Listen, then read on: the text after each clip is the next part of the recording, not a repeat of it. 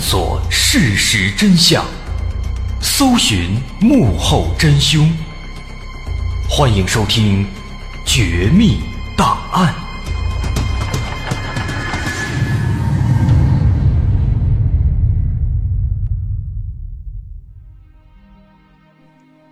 还原事实，探索真相。欢迎来到今天的《绝密档案》，我是大碗。一九九八年，世纪悍匪张子强在广东被警方逮捕。这张子强为什么被称作世纪悍匪呢？今天开场咱不多讲，今天这故事说完，您心里估计也就明白了。话说这张子强当年被捕之后呢，在审讯他的时候，当时警察问了这么一句话。警察问说。你这辈子做的最大的一单是什么事儿啊？张子强回答说：“几年前，我找李嘉诚要了十个亿，人李嘉诚爽快，当场答应。”这话一出啊，警察们都懵了，没听说过有这回事啊！啊，直到说后来找到李嘉诚求证这个事儿，警方这才知道。原来当年还真的就发生过这么一起大案子。李嘉诚的大儿子李泽钜曾经被悍匪张子强绑架了，敲诈了十点三八个亿。这几年来，李家人从来都没有向外面来谈起过这件事情。那这起事件当中呢，也充满了传奇色彩，这也是我们今天要讲的一个主要的重头的内容。那既然说了张子强，咱们还是从张子强的出身那开始说起。这张子强呢，跟我们说过的很多其他的悍匪一样，出生在五六十年代啊，具体他是一九五五年出生的。那这张子强呢，因为家境太过贫寒，他本人又不思进取、好吃懒做，没有接受过太多的教育，同时呢。又被他生活的周遭的这个大环境所影响，来最终走上了悍匪的道路。这张子强的老家是在广西玉林，但是当时呢，他出生没几年，啊，他们家里面为了改善生活，想赚点钱，他父亲就带着全家老小，哎，跟着当时有一股这么逃港浪潮，那就来到了香港了。但是到了香港之后呢？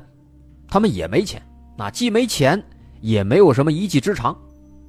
那为了糊口过日子，他的父亲就凭借着对这个中草药的一点知识，在香港的油麻地庙街啊，在那儿开了一个小的凉茶铺，靠着凉茶铺来维持生计。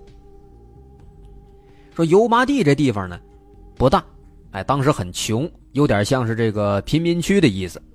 那住在这儿的不是穷人，就是一些三教九流之辈，啊，经常会发生一些什么黑社会火拼啊、打架斗殴啊，哎，经常发生这样的事情。那么张子强呢，当时他生活在这里，哎，他就是在这样的一个环境当中慢慢的长大的，那自然而然的也就受到了很多的影响。当时他这小学没上完就不上了，啊，天天辍学在家里边，跟当地其他的这个野小子。一块玩哎，天天打架。那这样的一个环境呢，慢慢的，张子强就和那些街头恶棍，还有黑社会什么的，有了一些交集了。那俗话都说近墨者黑，这张子强呢，慢慢的也就跟着染黑了。很快，张子强开始步入黑社会了，而他呢，也是出奇的有天分，很快就成了一个小头目。那他做大了，干的坏事多了，自然而然的也就成为了警察局的常客。张子强早在十二岁的时候就开始进局子了，十六岁第一次坐牢，啊，在香港是作案无数，被抓了不止一次。那包括后来二十岁了，张子强娶妻生子，但是呢，仍然他没有金盆洗手，没有改观，还是在这个黑道上混，啊，天天搞一些破坏。要说后来啊，张子强做大之后，他的事迹呢，其实更加的简单直接，他只为了钱，啊，他干过的比较有名的，啊，咱光说比较有名的一些小的杀人放火，咱就不说了。比较有名的呢，有这么两次抢劫。一次是九零年二月份，当时张子强啊等等一共五个人，在启德机场持枪械抢了一辆商场的压表车，哎，运表的那个车，这车里面装的都是往商场运的那个大金表。当时这一车劫下来呢，他们总共是劫取了四十箱，总共是两千五百块劳力士金表，价值三千万港币，啊，轰动一时。后来九一年，他又带人在启德机场又抢了一次运钞车，这次直接抢的是钱啊，运钞车呀，这一次呢，就抢到了港币三千五百万，美金一千七百万。折合成港币，当时总共是一点七个亿。啊，这起案子是当时香港开埠以来发生的最大的一起抢劫案子。啊，这是很有名的这两次抢劫。那么需要说的是呢，他干的这最大的这起抢劫案，啊，九一年这次，很快他就被警方给抓住了。啊，毕竟这么大的案子，下大力度查，马脚露了不少。那这次他被抓呢，被判了十八年。但是啊，虽然说啊，他被判了十八年，但他这人聪明，他媳妇儿也聪明。这张子强的老婆叫罗艳芳，这人机灵，他知道借助这个媒体啊，借助新闻媒体的力量，而且呢，当时还请了全香港最好的律师，打了整整三年官司。这三年官司打下来，愣是把黑的给说成了白的，最终在九五年。香港最高等法院宣布张子强无罪释放。那就靠发动媒体力量，就靠请律师，请好律师，把这黑的说成白的了，无罪释放了。而且更让人意想不到的是，张子强当时他在无罪释放之后，立马反过来倒打一耙，把这香港警局呢给告上法庭了。到末了还告赢了，哎，最后香港警察局。还赔偿了张子强八百万的港币，您想想这事儿，这多荒唐啊！这也是当年香港警界发生的一件最尴尬的事情，啊，被许多悍匪所嘲笑，沦为笑柄。包括后来有很多这个香港警匪片也都会有这类似的桥段，那，坏人被抓了，但是呢没法定罪，最后没办法无罪释放了。那放出来之后呢，这坏人还不断的嘲笑说警察无能。嘲笑这司法是扯淡啊！嘲笑这新闻舆论其实就是被利用的玩物，那，当时经常有这样的桥段。其实灵感就是来自这个张子强这儿，哎，这是张子强身上早年间发生的一些比较有名的事情。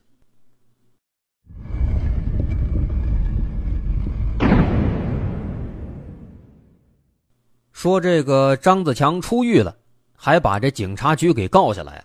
转过年来之后呢，哎，张子强春风得意啊，就开始琢磨做一笔大买卖。做什么买卖呢？那思来想去，感觉这个绑票应该是最好使的。那具体绑谁呢？张子强当时就买了一张报纸，这报纸上呢刊登的有一个香港富豪榜，他打算从这个榜单上，从第一位到末了挨个绑。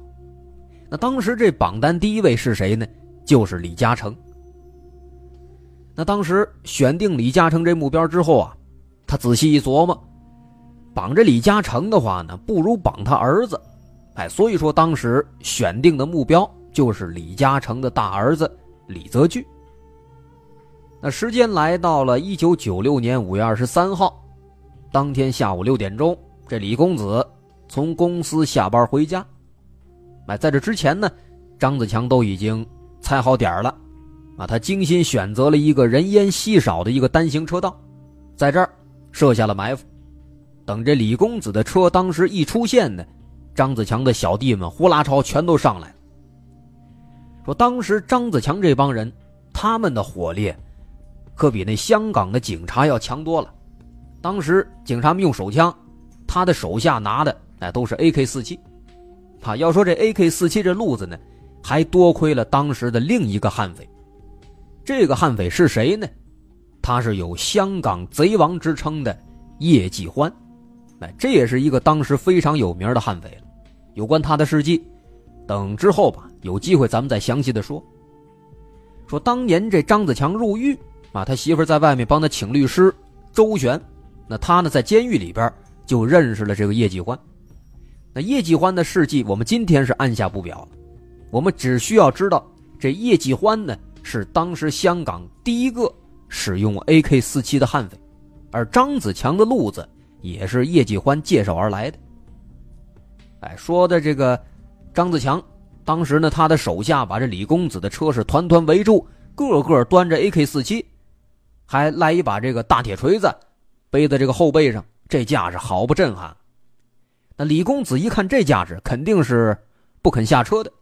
哎，不过不下车那没关系，这大铁锤子拿出来，这一锤子就把这挡风玻璃给砸碎了。这下一看，得，李公子还有这司机吓得腿都软了。只能是乖乖下车。下车之后，这帮人哎就把这李公子和司机都给捆绑起来，放到车里面。哎，这是绑架勒索的第一步，这算是完美成功了。把这俩人绑好，扔进他们的面包车，扬长而去。第二步呢，就是通知这被害人的家属。张子强把这李泽钜的移动电话哎先给掏出来。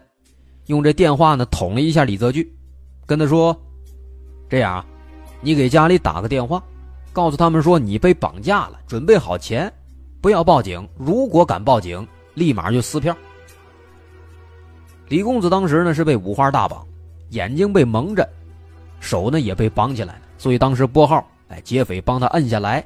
这电话拨通之后呢，他很听话，哎，就只说了一句：“说，喂。”我被人绑架了，不要为我担心，千万不要报警。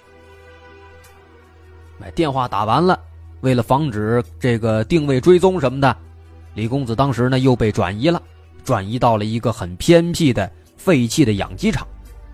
然后呢，他就被扒光了衣服裤子，就剩条裤衩用铁链子锁起来。这是他们对人质就这个态度。那现在呢，这第二步，这也算是办妥了。通知了家属，第三步就是要钱了。可是要这个钱，怎么去要？怎么把这个钱拿过来呢？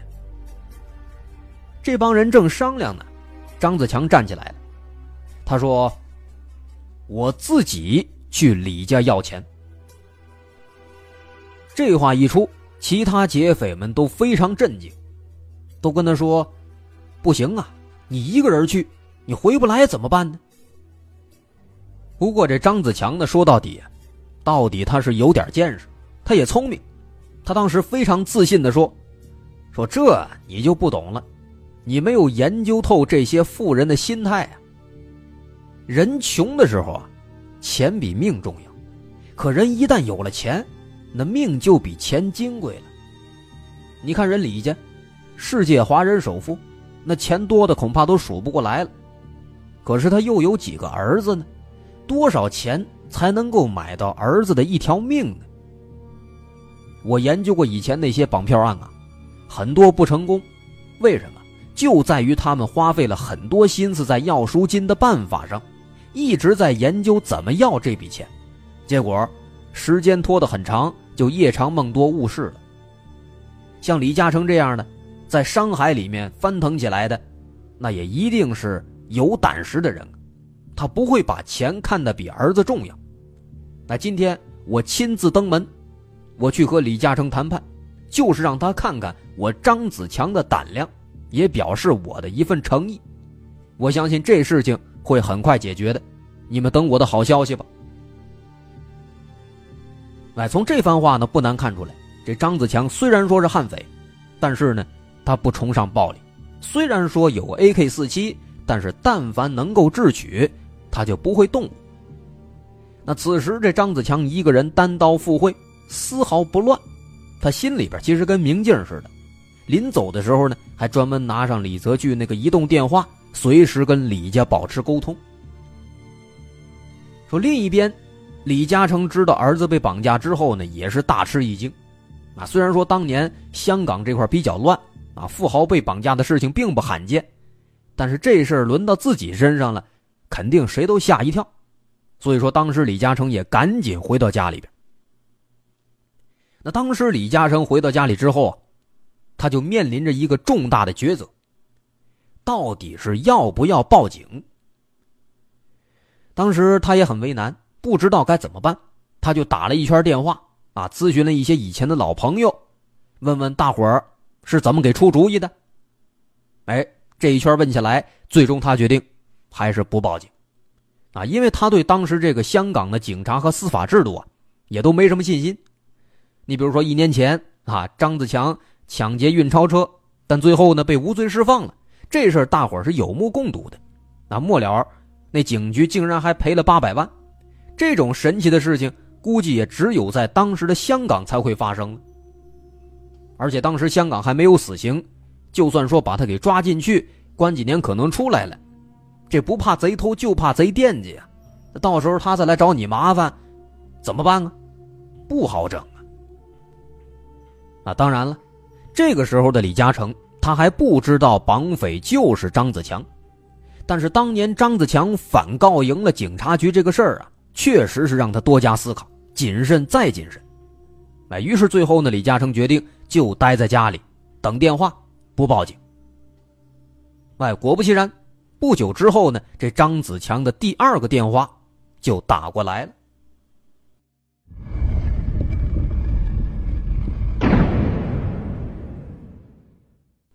根据张子强后来的口供，当时他打的这番电话呢，他和李嘉诚两个人的对话。他是这个样子的。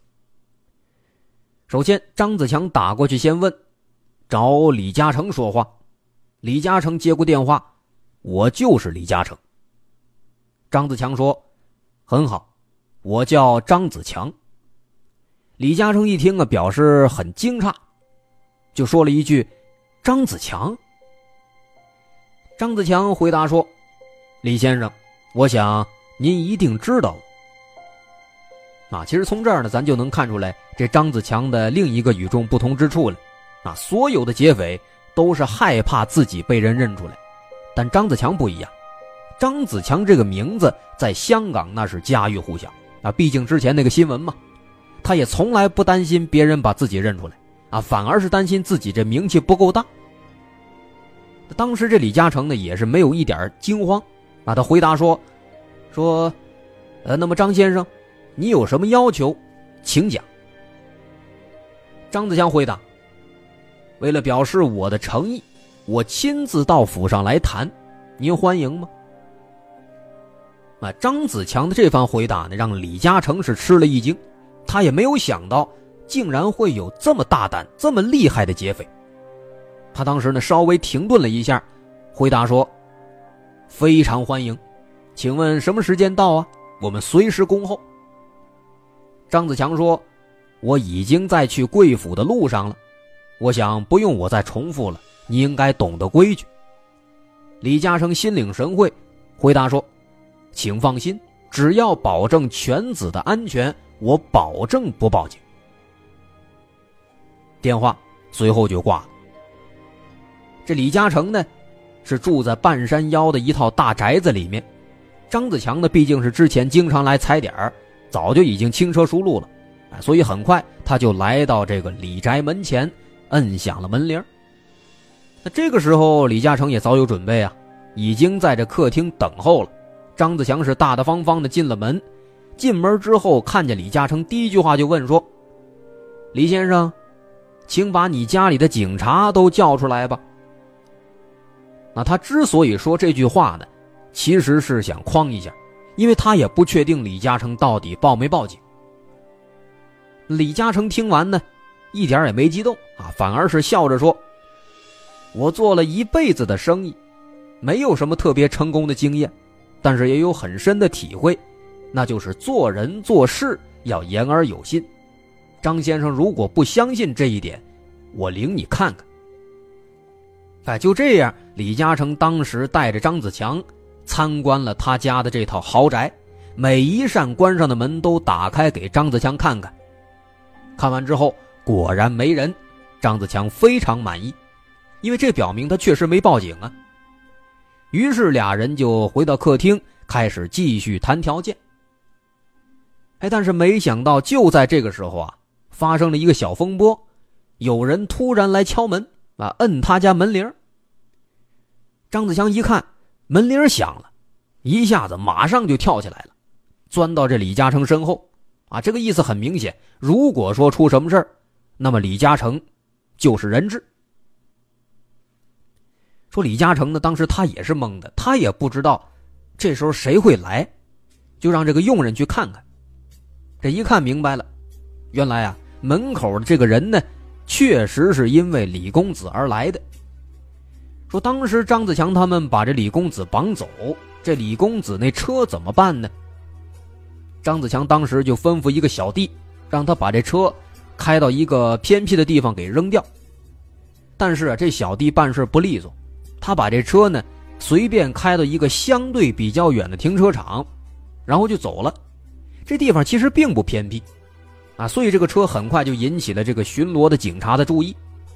那毕竟这辆车呢太高档了，李公子的车呀，而且这个前挡风玻璃都被砸碎了，那车里东西呢，小包啊什么的都没拿，这看起来非常可疑。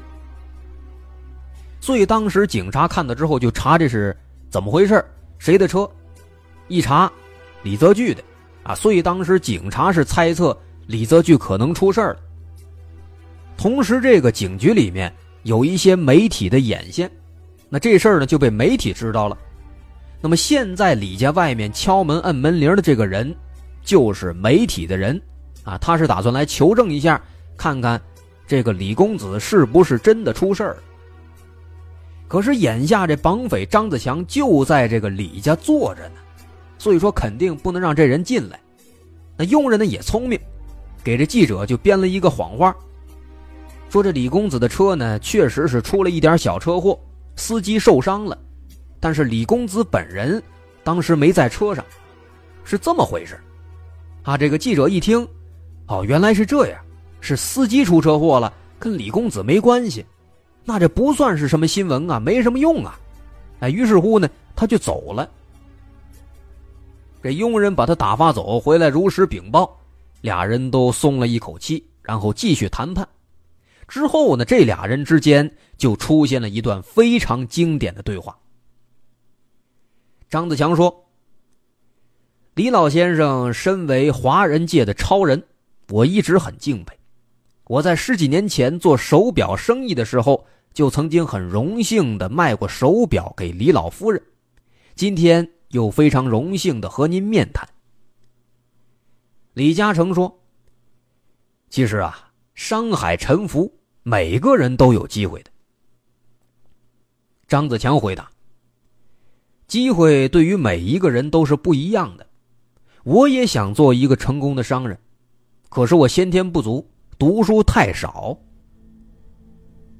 李嘉诚说：“我也没有读过多少书啊。”张子强回答：“但是李老先生有耐性，有韧性，还找了一个富人的女儿做妻子。我没有一步一步走过去的耐性，找了一个老婆，家里也没多少钱。哎，其实啊，人生很短，还不如一棵树呢。一棵树还能活上百年，甚至千年，而一个人却只能活上那么几十年。三十岁前。”脑子还没有长全，四十岁后脑子就退化了，所以说我没有耐性一步一步的走，不然的话一辈子也只是混个温饱了。李嘉诚听了一问，这是有目的的，就问他说：“那张先生想过上什么样的生活呢？”张子强回答：“我不想过穷日子，其实啊。”我们这些人干这个，也只是想要一个安家费。今天我是受香港的一个组织的委托，就李公子的事情和您协商。这个组织里面一帮兄弟都要吃饭，还想尽量吃的好一点。这样吧，李先生您富可敌国，而且还是第一个大国，那我们也不会狮子大开口，受弟兄们委托，跟李先生借个二十亿吧，全要现金，不要新钞。李嘉诚一听，这还不是狮子大开口呢，一张嘴二十个亿呀。不过呢，他也是面色平静，跟他说：“我就算是给你这么多，恐怕也提不了现啊。我不知道香港的银行能不能提出这么多现金。你看这样好不好？我打个电话问一下。”张子强回答：“好，那你快一点，早一点解决，李公子就能早一点回家。”哎，在这段对话当中，张子强这个好吃懒做的贪婪本性是暴露无遗。另外呢，值得说的是啊，这张子强他没有说自己就是这绑匪头子，而是虚构了一个所谓的组织，啊，说是这个组织绑架了李公子，然后呢，假装自己。是这个组织找过来的中间人，而李嘉诚呢，人家确实没说假话，他确实不知道能不能提这么多现金，于是呢，当时他就打电话给这个银行来商量，最后呢，商量结果出来了，最多只能够提十个亿，再多就没有了。那但是为了表示自己的诚意，李嘉诚愿意把家里面放的备用的四千万现金。哎，拿出来全部给张子强。张子强一看呢，也表示接受。所以说，当时就在这么短短几分钟的时间里面，俩人把这价格就谈妥了。说张子强当时在这装这四千万的时候，又琢磨了一下，对李嘉诚说：“哎呀，四千万有个四字实在是有点不吉利。要不这样吧，我退给你两百万，我只拿三千八百万。”这钱拿回去之后呢，绝对不会亏待李公子。李嘉诚听了也表示认可，那于是呢，最终的这个赎人的金额就是十点三八个亿。而且这里面巧合的是啊，港股代码一零三八，这恰好是李嘉诚旗下的公司长江基建。哎，那么至此，这一次绑架呢，成功了一半了。先拿了三千八百万，这相当于定金。那么说，第二天张子强他会来拿钱吗？难道他就不怕这李嘉诚真的报警吗？到底他有没有来拿？后面又发生了什么？这个咱们放到下集再说，因为这内容确实是有点多啊。下集咱们再专门用十几分钟的时间，把后续的事情再详细交代一下。好，那这期就先到这儿。我是大碗。如果大伙喜欢，可以关注我的微信公众号，在微信搜索“大碗说故事”，点击关注即可。好，下集咱们继续再来说。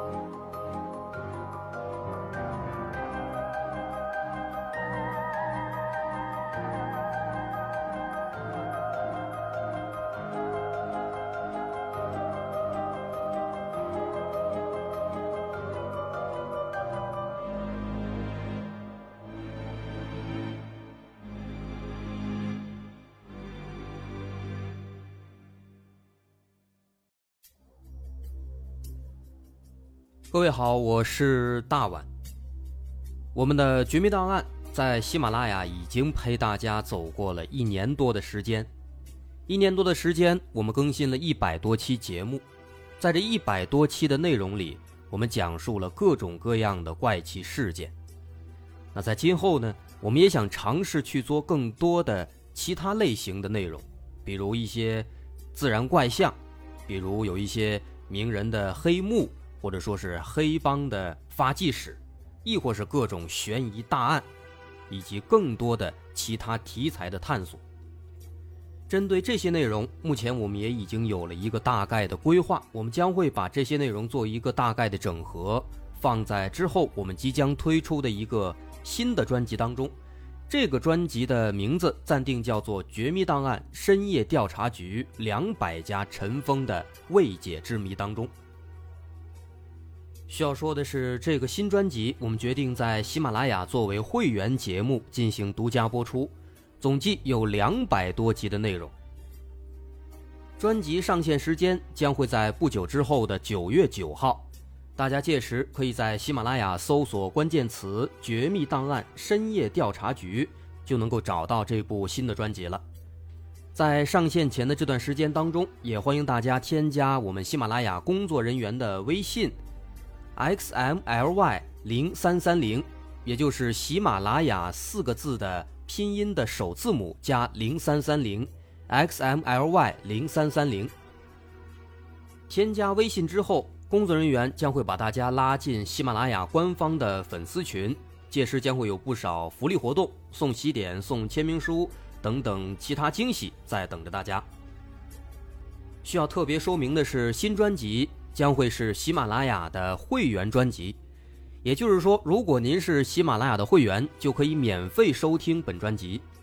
目前，喜马拉雅的会员价格为每个月六块钱，六块钱就可以听到我们的两百多集故事，也是很划算了。希望大家能够多多理解，多多捧场。九月九号，我们不见不散。